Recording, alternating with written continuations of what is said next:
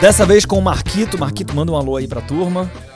Vamos nessa! Ah, mandar um abraço pro Brunão, que tá faltando hoje aqui, mas não tem problema. Vamos seguir aqui com Dobre Seus Lucros. Você que tá chegando aqui, estamos no podcast Segredos Financeiros, lendo os maiores livros de finanças e negócios. É, confesso que a maior parte dos livros aqui no nosso podcast serão livros sobre finanças pessoais e investimentos, né? mas em um movimento de uma grande homenagem à turma da Tech Finance Business, é, eu trouxe o Dobre Seus Lucros aqui para o nosso podcast. E no final das contas, estamos caminhando para metade do livro, mas eu já estou bem satisfeito com a decisão pelo pragmatismo desse livro. Né? Um, eu acho que é uma característica do, da psicologia financeira. Se você não leu a Psicologia Financeira, quando acabar aqui o Dobre Seus Lucros, volta aqui no Clube do Livro do Podcast Segredos Financeiros e procura lá o primeiro capítulo da Psicologia Financeira, livro fantástico.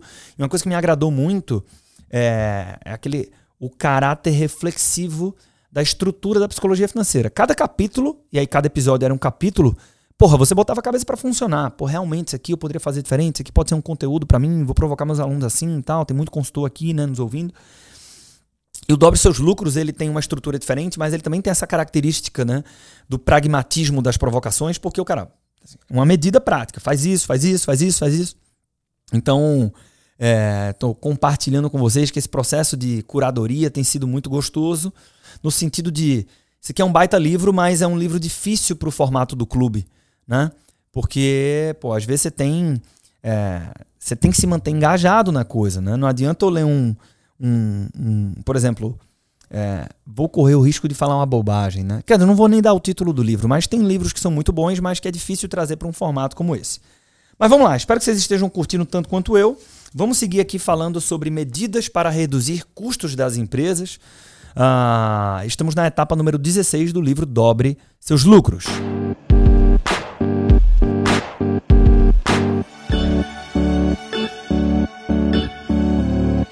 Bem, etapa 16 é quase que uma continuação do último episódio, né?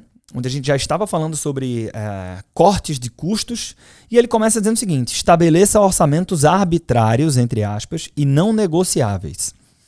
E como é que o autor propõe, propõe isso? Né?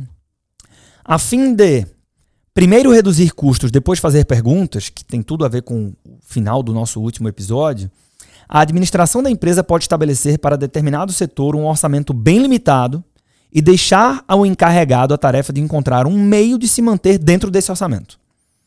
Certa empresa de serviços profissionais com a qual trabalho tem uma receita de 50 milhões de dólares por ano e costumava gastar 250 mil por mês com materiais e serviços de escritório.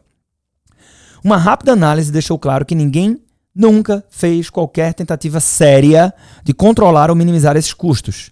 Adverti que em minha experiência, as despesas com suprimentos de escritório são 40% menores nas empresas que se preocupam com os lucros do que nas empresas comuns, ou seja, as empresas que não se preocupam seriamente com os lucros, ou seja, empresas como aquela daquele cliente naquele momento.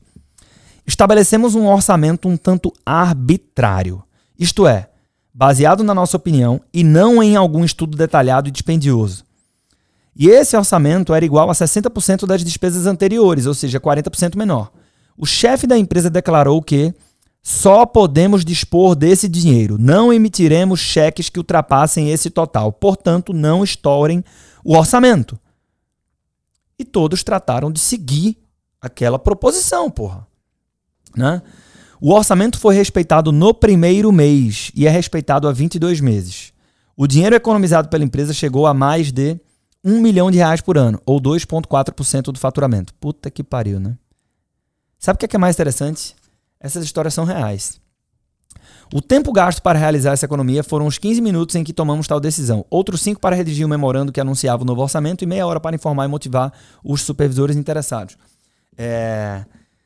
Trazendo para uma realidade aqui da ED, né? Acho que é legal quando você traz alguns exemplos práticos assim a gente tinha entre 2 a 2.400 reais de gastos com materiais de limpeza e copa médios mensais. E numa reunião de orçamento base zero, base zero não foi com base em nenhum estudo, foi desse jeitinho aqui. Arbitrariamente, assim, ó, para chegar na margem que a gente precisa chegar, tal, não sei o quê, é 800 reais por mês. Porra, mas não sei o que. Não sei, cara. A empresa dispõe de 800 reais por mês. E aí, magicamente, em menos de 60 dias, a gente caminhou para 800 reais por mês. Então, isso aqui é muito poderoso, apesar de ser muito simples. Mais tarde, verificamos os métodos adotados para realizar essa economia. Descobrimos que os supervisores recorreram à criatividade e à autoridade para evitar redundâncias, desperdícios e confortos desnecessários, porra. É uma empresa, não é um parque de diversões, caralho. Então, ó, é, nem todos, falando do exemplo da empresa, precisavam ter na sala o tipo mais caro de quadro branco com moldura de madeira. A redução de custos deu certo graças à sequência adotada. Nós não pedimos que cada supervisor nos informasse quanto, a, a, quanto as reduções que podiam ser feitas e usar essas informações para estabelecer um orçamento. Em minha experiência, esse método teria produzido uma economia de no máximo 5%. Em vez disso, nós mesmos estabelecemos um orçamento baseado em nossa experiência e opinião e deixamos que os supervisores reagissem. Se houvéssemos cortado demais, o que não foi o caso, eles teriam nos advertido e mais tarde aumentaríamos a verba.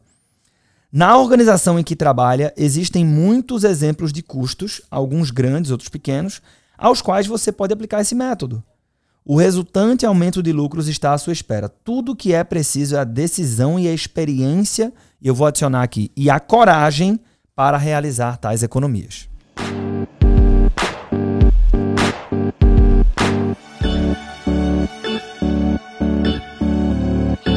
Vamos lá, vamos para mais um capítulo.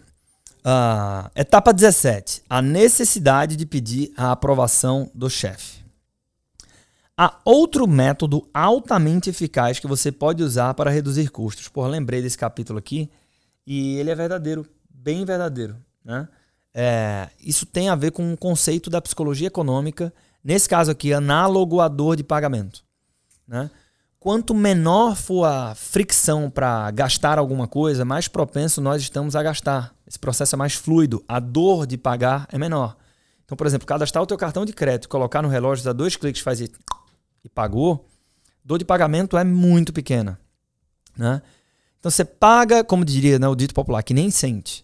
Agora, quando você abre a sua carteira, você pega notas de dinheiro e paga, né? Você está sentindo esse pagamento, então a dor de pagamento é maior, e sempre que a dor de pagamento é maior, você fica mais reflexivo, mais cético, você pondera melhor e toma melhores decisões. O oposto aqui é a mesma coisa, né?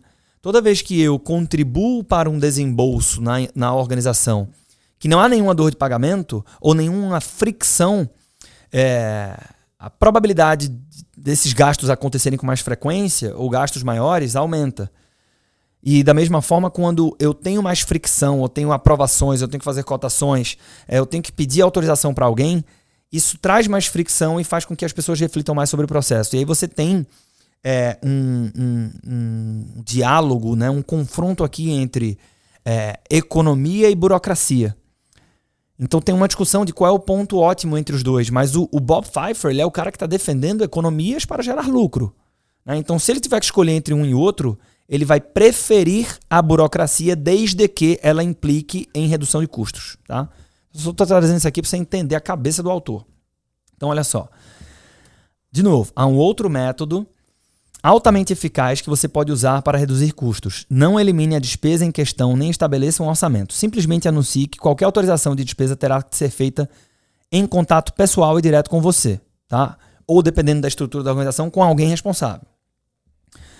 Faço, e ele vai defender aqui que se for o, o diretor, o sócio, o presidente ou um sócio, surte mais efeito. Faço isso em muitos casos. Aquisição de mobília nova, admissão de um novo colaborador, contratação de serviços externos, tais como mão de obra temporária, pesquisas de mercado, etc.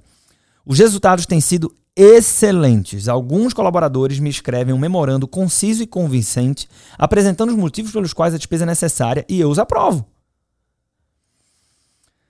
Mas tais pedidos são raros. O restante do dinheiro que antes era necessário nunca é solicitado, portanto, portanto deixa de ser gasto. Todo mundo gosta de gastar dinheiro anonimamente. Ninguém quer ser apontado como gastador e ter de pedir ao chefe que autorize uma despesa a não ser que tenha um motivo justo para tal. Essa técnica tão simples serve para estabelecer uma diferença quase perfeita entre despesa justificada e despesa desnecessária.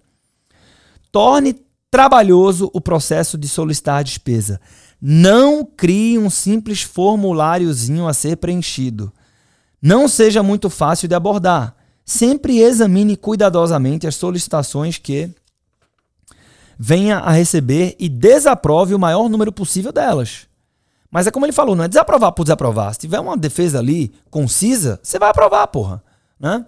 Mas é porque a maioria, na maioria das vezes, não é. Adquirindo essa reputação, você verá seu sistema funcionar. A maior parte, a maioria não terá ânimo de pedir, mas as despesas justas serão pedidas e aprovadas.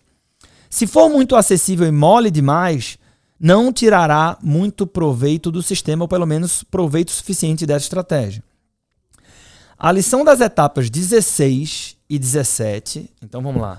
Etapa 16, que a gente viu aqui antes, né? É, estabelecer orçamentos arbitrários, aquele exemplo da despesa com limpeza, e a, a necessidade de pedir aprovação para o chefe. chefe. Então, a lição das etapas 16 e 17 é o seguinte: não gaste dinheiro ao acaso nem rotineiramente. Transforme o ato de gastar em um processo difícil que deve passar por vários trâmites para ser justificado. E aqui está o motivo pelo qual trouxe aquela explicação entre economia e burocracia. Né? Uh, vamos para a última etapa aqui para fechar esse episódio com chave de ouro, que é uma etapa muito objetiva. Né? É até legal por ser tão objetiva. Nenhum custo é tão pequeno que não mereça análise. Ponto.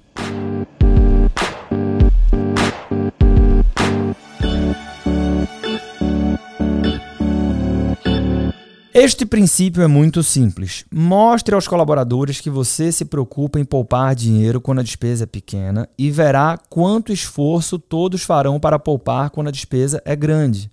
Encare toda despesa como um mal necessário, sem exceções. Se ceder um milímetro, é provável que tenha de percorrer um quilômetro. Examine todos os custos e a sua mensagem será levada a sério. Além disso, é com as pequenas despesas que se pode fazer uma economia surpreendente, exatamente porque são elas que ninguém se deu ao trabalho de examinar. Seja coerente, todo custo deve se provar necessário. Então, alguns comentários aqui, né? Se eu já tenho um momento de compressão de margens, de restrição de caixa, ah, porra, eu tenho que olhar para o pareto disso, né? Talvez fazer uma curva ABC né? Você deve ser familiar com esse conceito. Se você se interessa por gestão empresarial e não é familiar com o conceito de curva ABC, escreve aí no YouTube curva ABC. É, então, porra, eu vou começar pelas despesas do grupo A, né? Da curva A. Porque qualquer mudança nessas despesas vai gerar um impacto é, representativo na estrutura de custos e despesas da empresa. É, mas isso que ele está falando continua sendo verdade, né?